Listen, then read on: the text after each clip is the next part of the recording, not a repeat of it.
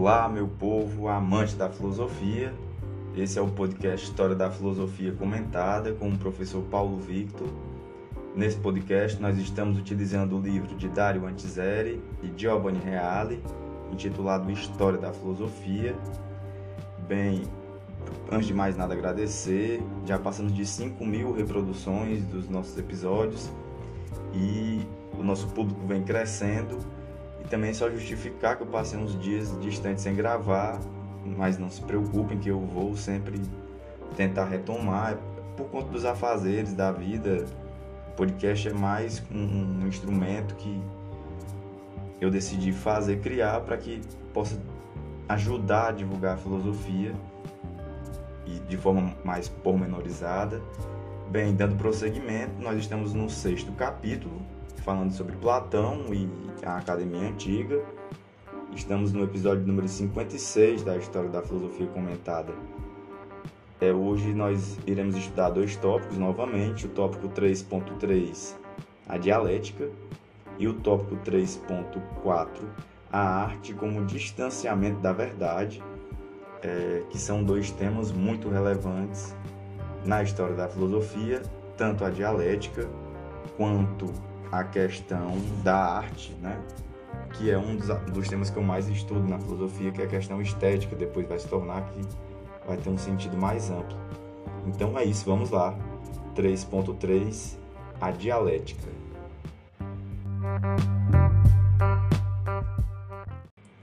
Os homens comuns se detêm nos primeiros dois degraus da primeira forma de conhecimento, isto é, não ultrapassam o nível da opinião.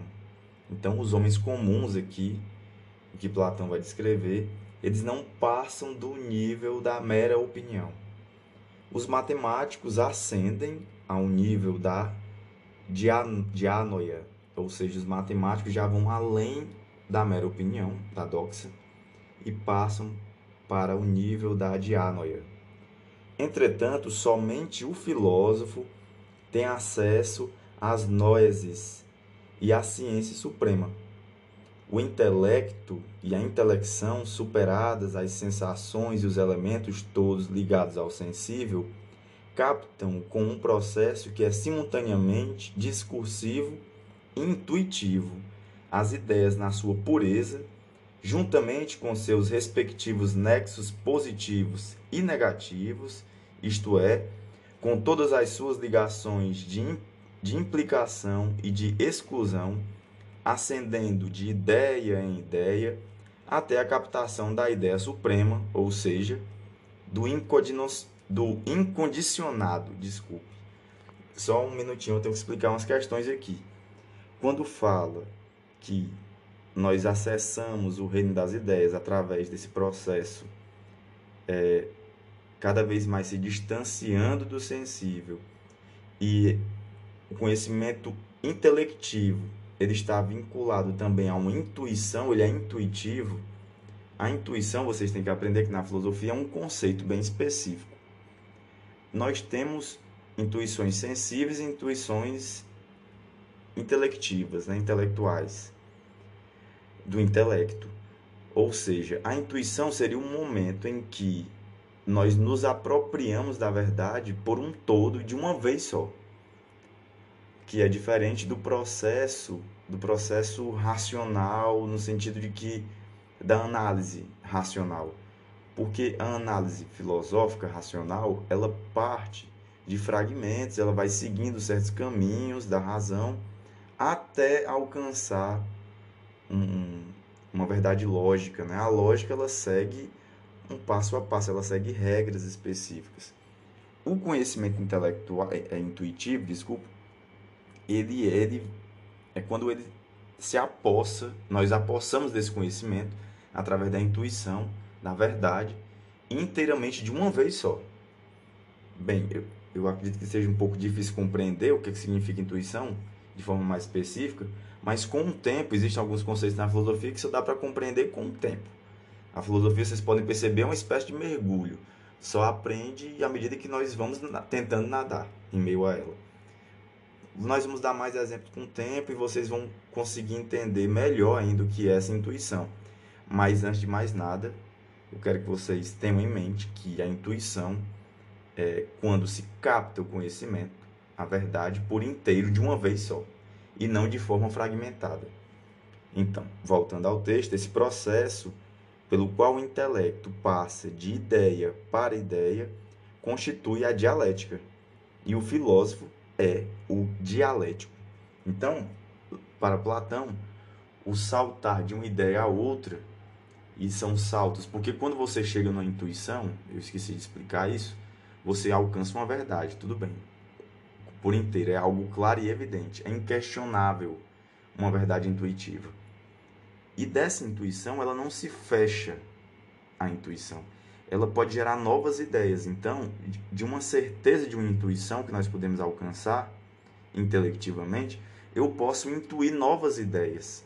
Então, este processo de saltos entre ideias, um processo dialético, né, que se revela intuitivamente também, não só intelectualmente, é um, uma conjunção de inteligência que intelect, intelectual, né, e intuitivo, esse processo conjunto é o dialético, aqui nesse primeiro momento. Por conseguinte, existe uma dialética ascendente que liberta dos sentidos e do sensível, conduz as ideias e, posteriormente, ascendendo de ideia em ideia, alcança a ideia suprema, que seria a ideia que sustenta todas as outras ideias. Que nós vamos ver lá para frente melhor o que seria essa ideia, que seria a ideia do bem. Por outro lado, existe também uma dialética descendente que percorre o caminho inverso, parte da ideia suprema ou de ideias gerais e, por um processo de divisão ou de diaerético, isto é, mediante a distinção progressiva das ideias particulares contidas nas ideias gerais, consegue estabelecer a posição de uma ideia que uma ideia ocupa na estrutura hierárquica do mundo das ideias. Esse aspecto da dialética é amplamente ilustrado nos diálogos da última fase. Então entendam, o, o movimento dialético ele pode ser ascendente ou descendente.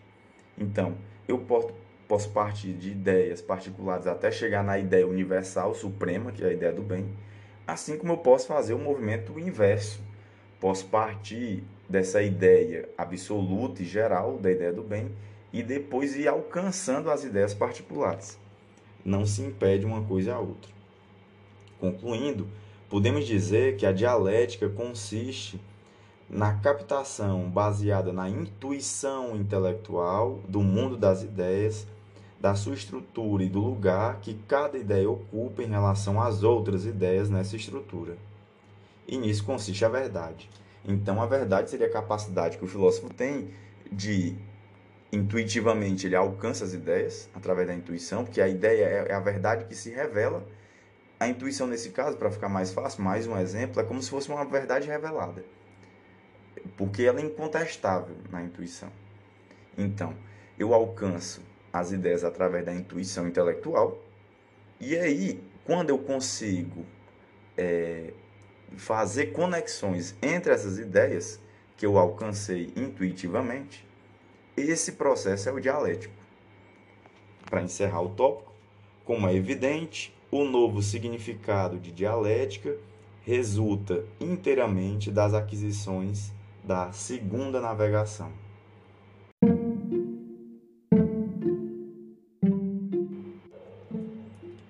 Três ponto quatro a arte como distanciamento da verdade.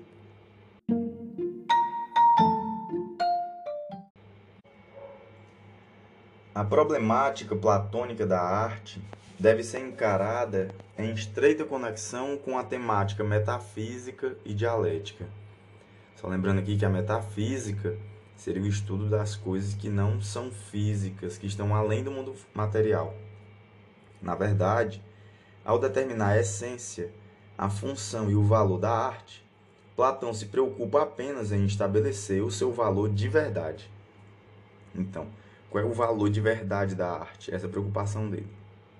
Ela é válida para se pensar a verdade? E sua resposta, como se sabe, é profundamente negativa, A arte não revela, mas esconde o verdadeiro, porquanto não constitui uma forma de conhecimento, nem melhora o homem, mas o corrompe, porque é mentirosa.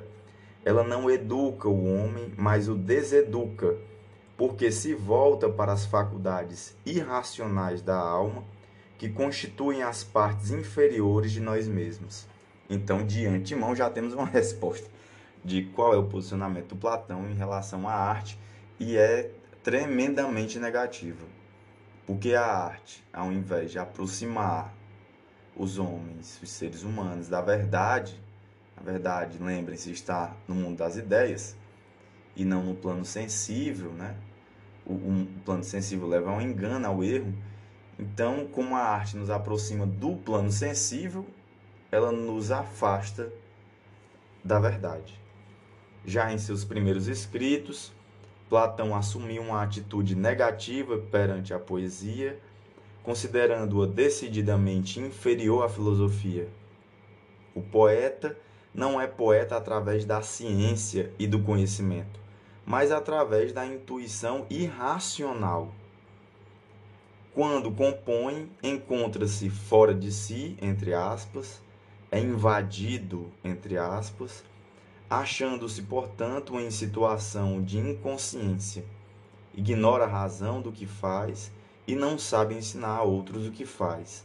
O poeta é poeta por destino divino, não por virtude derivada do conhecimento. O que é que isso tudo quer dizer? Que para o Platão, o poeta é como se a verdade fosse revelada, porque no processo intuitivo vocês vão perceber, por mais que pareça que seja uma revelação, a intuição ela se mostra porque ela é evidente, porque é a verdade em si. Ela não é. Você não vai estar tá dormindo e a intuição, você vai ter uma intuição e chegar na verdade. Não. Você tem que passar por um processo de conhecimento intelectivo para que esse conhecimento intelectivo lhe leve a alcançar uma verdade que é intuitiva porque é incontestável, inquestionável. E no caso aqui, o Platão está colocando como se o poeta recebesse uma revelação de uma inspiração divina, um êxtase místico, e disso levasse ele a produzir, ou seja, sem refletir, sem questionar, sem ter um senso crítico. Esse é o ponto. Mas precisas são as concepções de arte expressas por Platão no livro décimo de A República. E aí na República o Platão volta a falar da arte, criticando novamente em todas as suas expressões, poesia, arte pictórica e plástica. A arte constitui, do ponto de vista ontológico, ou seja, da relação das coisas com o ser, uma mimesis, uma imitação de realidades sensíveis, homens, coisas, fatos e acontecimentos diversos.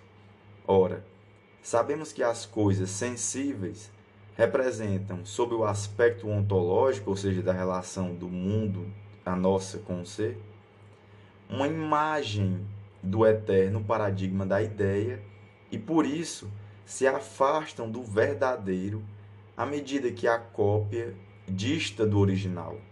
Ou seja, o mundo sensível seria uma cópia da verdade contida no mundo das ideias.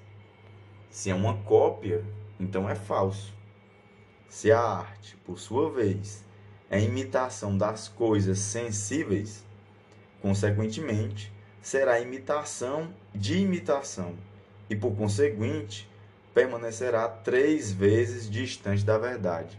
Ou seja, se o mundo sensível já é uma cópia do mundo da ideia, e se a arte é uma cópia do mundo sensível, então a arte já está sendo uma cópia de outra cópia que já que o que é o mundo sensível. Então é uma cópia da cópia.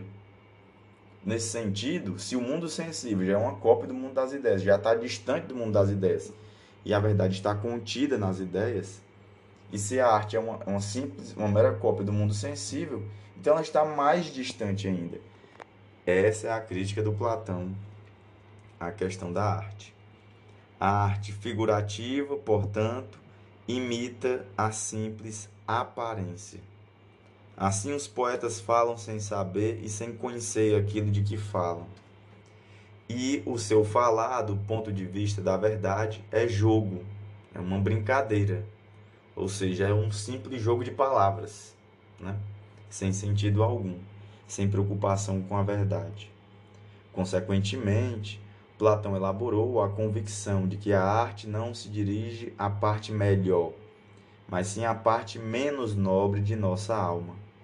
Desse modo, a arte se mostra corruptora, devendo ser banida ou até mesmo eliminada do estado perfeito, a menos que acabe por, por se submeter às leis do bem e do verdadeiro. Então, olha aqui. Aqui abre um parêntese. Se a arte for submetida às leis do bem e da verdade, né, estabelecidas hierarquicamente desde a ideia absoluta do bem, então muda. Porque a arte, nesse caso, estaria a serviço da ideia diretamente e não a serviço do mundo sensível, como sendo uma cópia da cópia. Platão, observe-se, não negou a existência e o poder da arte. Então a arte existe, ela tem poder. Negou apenas que a arte seja dotada de valor em si mesma. Então a arte não tem um valor por si. Ou seja, o valor da arte depende de outrem, né? A arte serve ao verdadeiro ou ao falso tertium non datur. Entregue a si mesma, a arte serve ao falso. Logo, se quiser se salvar, a arte deve submeter-se às regras do filósofo.